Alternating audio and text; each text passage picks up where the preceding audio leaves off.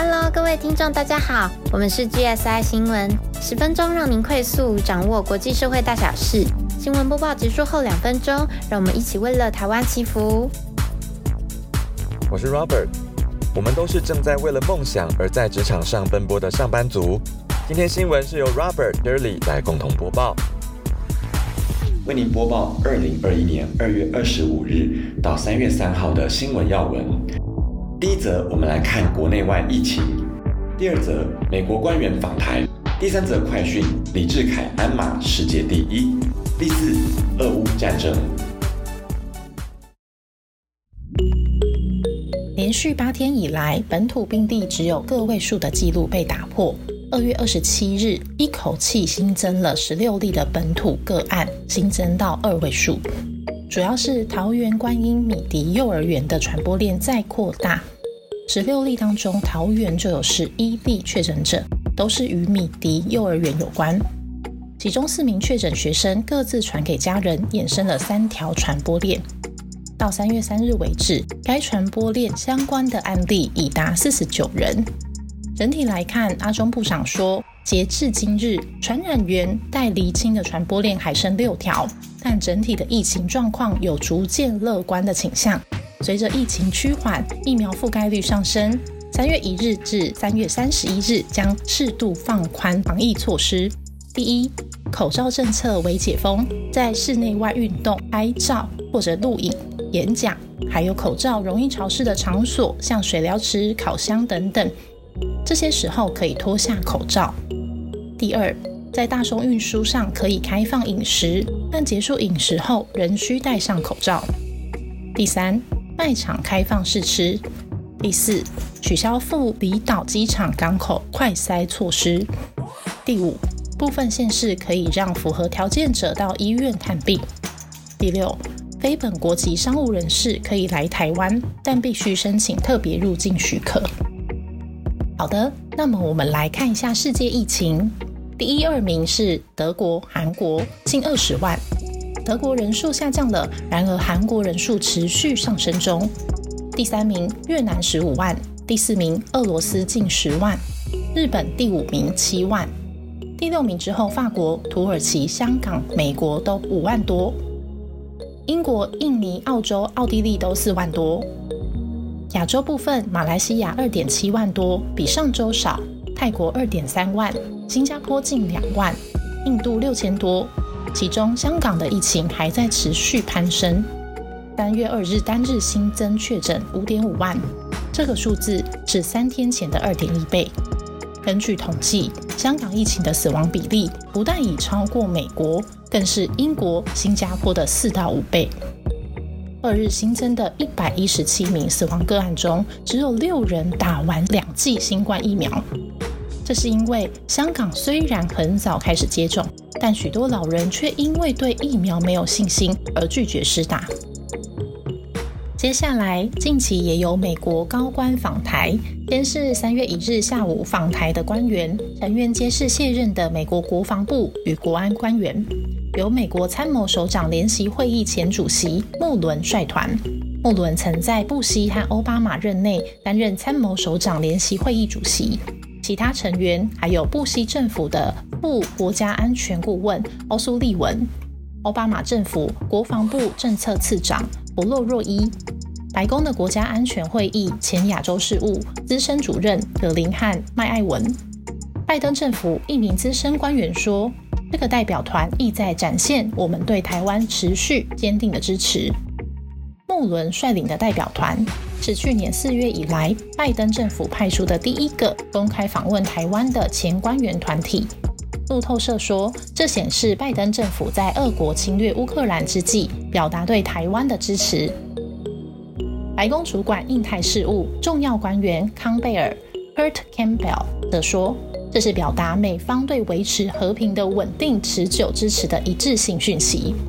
台湾民意基金会董事长尤银龙分析。这两项说法大体一致。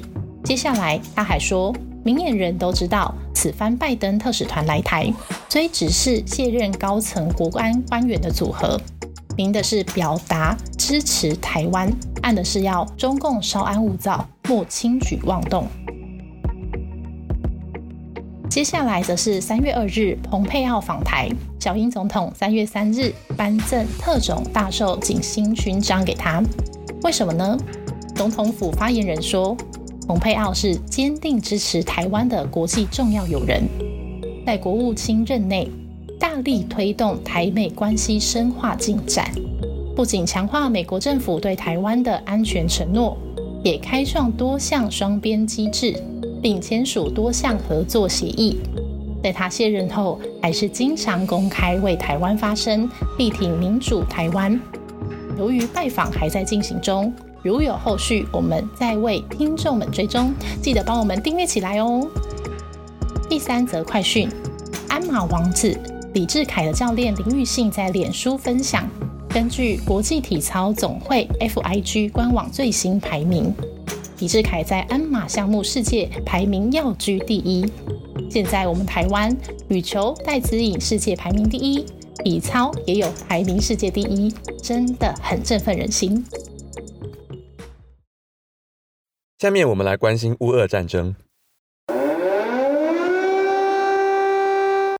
战争是由俄军发动，于基辅时间二十四日清晨五点开始，也就是普丁直播宣布开战的同一时间。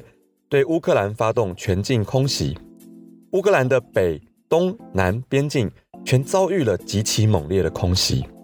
除了首都基辅遭受密集轰炸，炮火最烈的位置则在乌东前线的要塞城市哈尔科夫。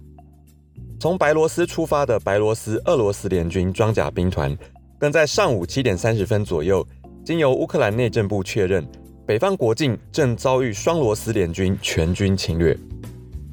在俄军全面开火后，卢甘斯克人民共和国 （LPR） 以及顿涅茨克人民共和国 （DPR） 也在二十四日上午七点宣布全军总冲锋，要由乌东的亲俄部队担任所谓俄军维和扫荡的攻击前锋。美国情报单位指出，俄军想对乌克兰政府进行斩首行动，瘫痪政治军事指挥中心，因此拿下基辅为第一要务，甚至。车臣共和国的领导人卡迪罗夫派出一万名士兵助攻，并且派遣精英部队潜入基辅，想要暗杀乌克兰总统泽连斯基。幸好三月二日，乌克兰国安高层证实说，车臣的暗杀部队已经被歼灭，俄国的斩首行动宣告失败。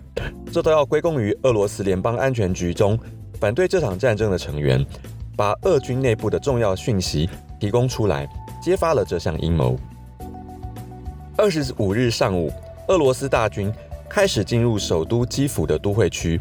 与此同时，美国、欧盟已经正式将普丁本人列入国际制裁名单，但普丁却仍然于下午公开电视转播，向乌克兰军方喊话：“快点政变，推翻泽连斯基政府，并且以此作为停火谈判的先决条件。”但乌克兰军民反而选择了全民武装，并且于二十六日清晨开始。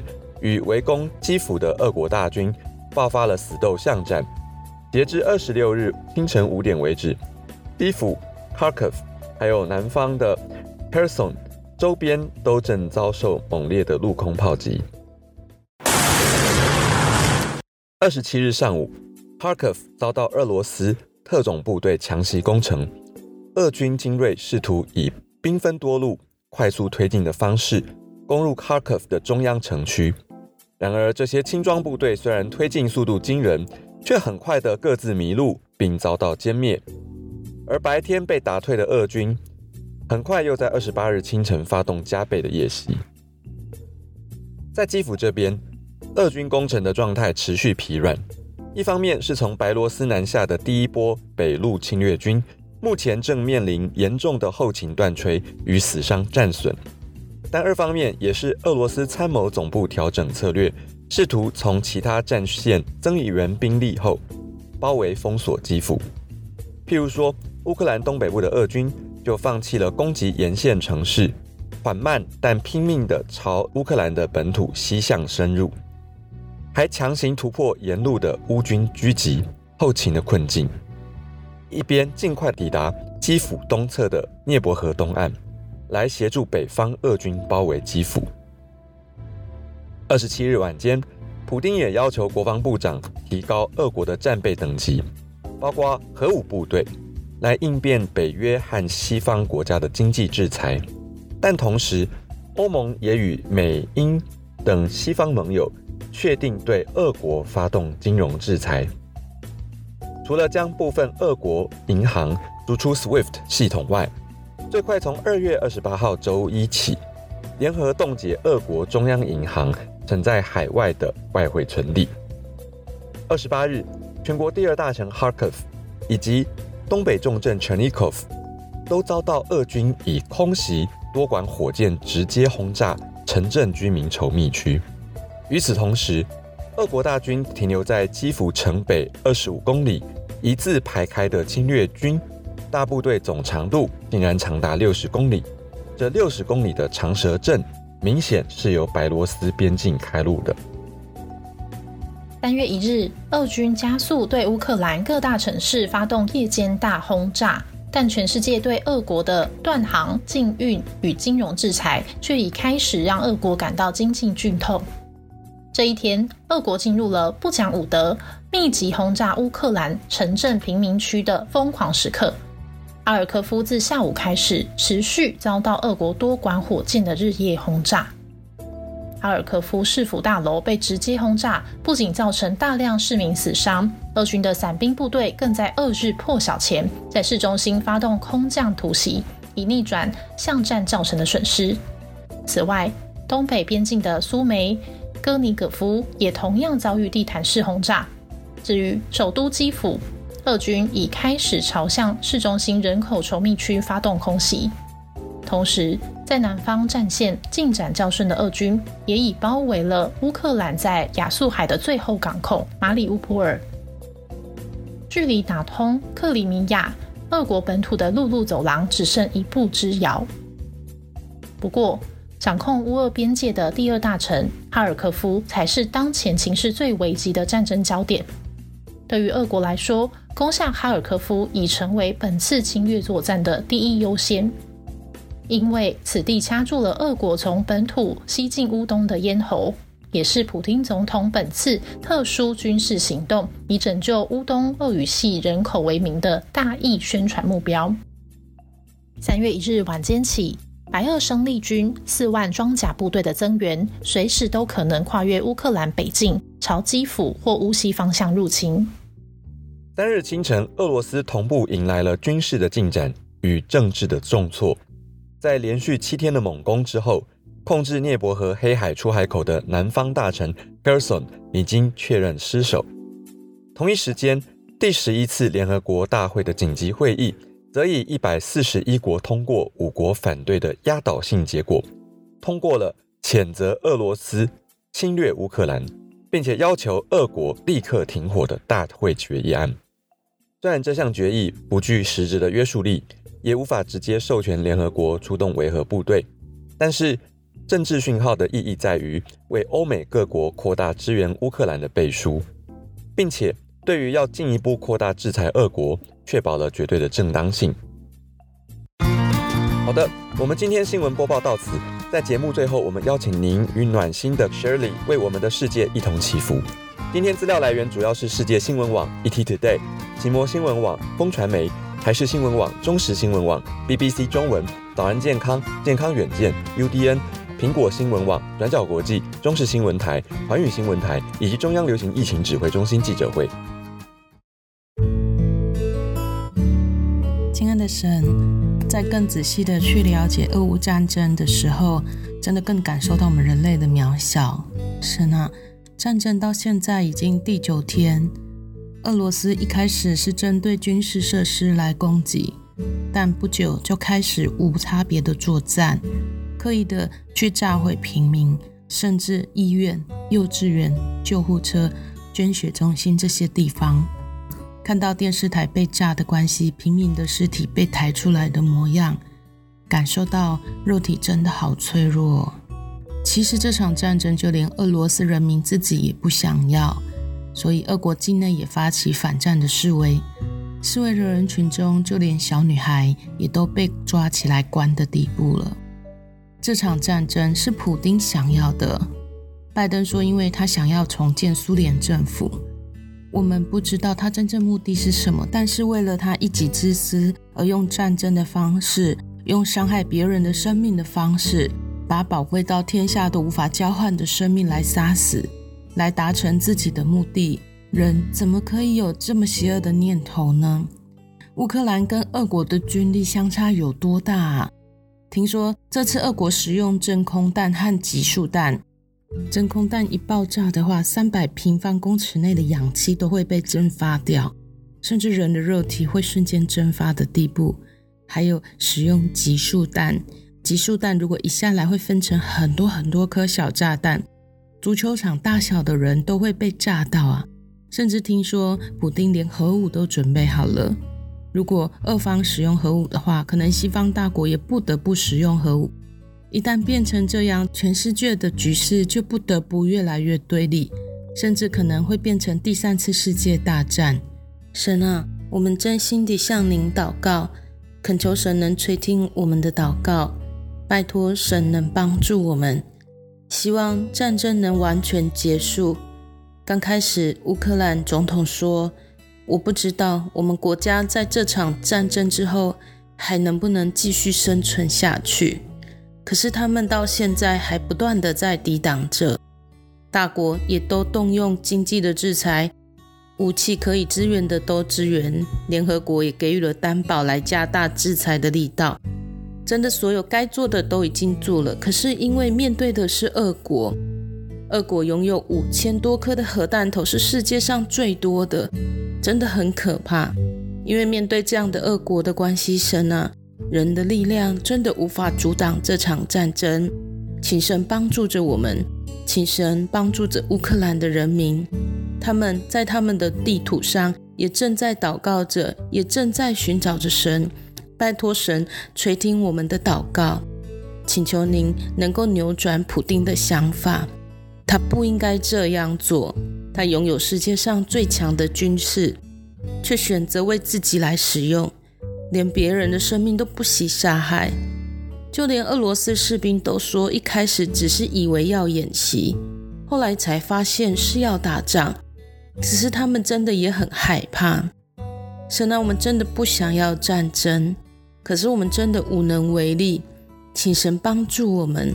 神啊，我们会更努力的造就我们自己，我们也会更努力的为了圣三位，为了神的历史而活，也更多为了家人，为了全世界的人而活。求神，您能够保守在这时代所展开的千年历史，真的不要被这场战争给破坏掉。我们恳求全世界唯有充满着爱与和平的想法。我们恳求认识耶和华的知识。能够遍满这全地，为了这样的理想，我们愿意来摆上，请神垂听我们的祷告，奉这时代主得胜的名祷告，阿门。